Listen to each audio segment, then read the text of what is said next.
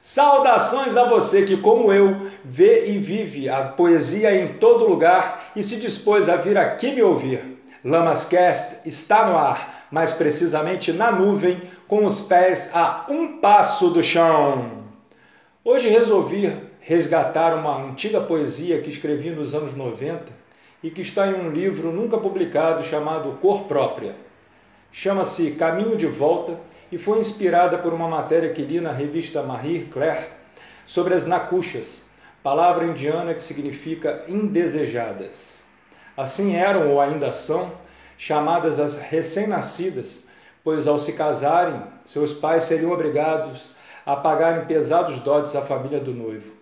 Por isso, quando o pai dava uma fraquejada no linguajar do sujeito que não preciso dizer o nome e nasciam meninas, suas avós colocavam suas netinhas para dormir eternamente. É nesta estrada pedregosa que vamos seguir agora até o fim do programa. Eu antecipo aqui então o meu abraço e desejo uma boa viagem se for possível. A marcha dos sem terra tomou o caminho de volta. Fiquei olhando para ontem e vi. Alguns voltaram voando e se perderam, mas a maioria foi por terra mesmo, pois é ali o seu lugar. Dela não brota mais o sustento, e ao longo do caminho surgiram mais almas para engrossar a marcha. Da terra, elas saíram para a marcha se juntar, formando alas, como se desfilassem numa escola de samba fúnebre. Um desfile silencioso, sem canto, sem dança. Do fundo da terra, reapareceram seus colegas mortos em batalhas desiguais. Não houve euforia, não houve cumprimentos. A marcha seguiu e só se ouviu o imenso silêncio como se aquela agremiação cada vez maior desfilasse para a arquibancada vazia. Não houve aplausos, não houve emoção, muito menos alegria. Torturados, mutilados, aleijados, os desaparecidos do Estádio Nacional juntaram-se aos meninos sujos das ruas e das carvoarias. As meninas prostituídas de todo o mundo marcharam ao lado das mães da Praça de Maio, que em seus colos carregavam as nacuchas, as indianazinhas abortadas de Chadipur Depô. Mortos e vivos caminharam lado a lado, sem se olhar, sem se ver, sempre andando de volta.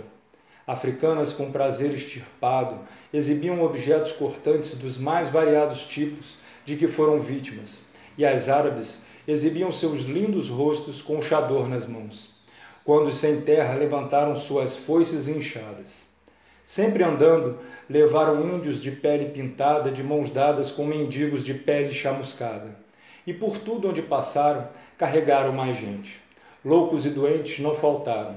Quem morreu de AIDS, febre amarela, gripe espanhola, infecção hospitalar ou peste caminhou junto com vivos e mortos. Quem não seguiu a marcha se trancafiou em casa com medo dos inocentes. Eles já iam bem longe quando chegaram os judeus das câmaras de gás, abraçados aos palestinos da faixa de Gaza. Na fileira de trás, uma corrente humana unia sérvios e croatas. Em seguida, os japoneses do cogumelo atômico. E quando passaram pela praia, receberam os escravos dos navios negreiros.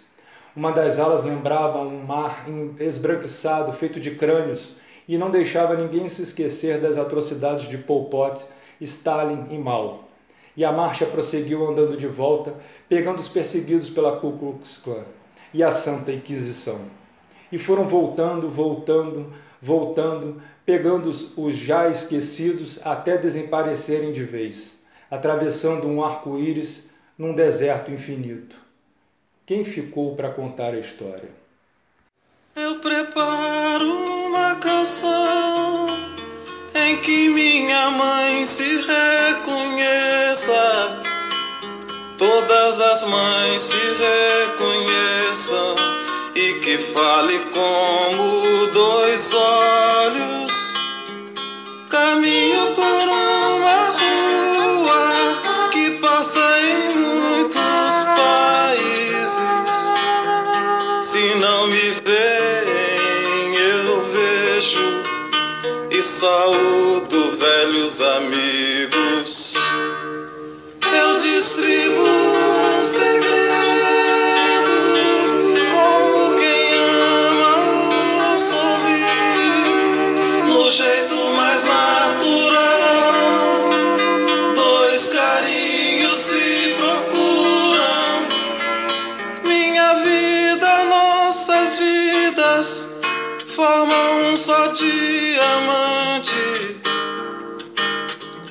Aprendi novas palavras e tornei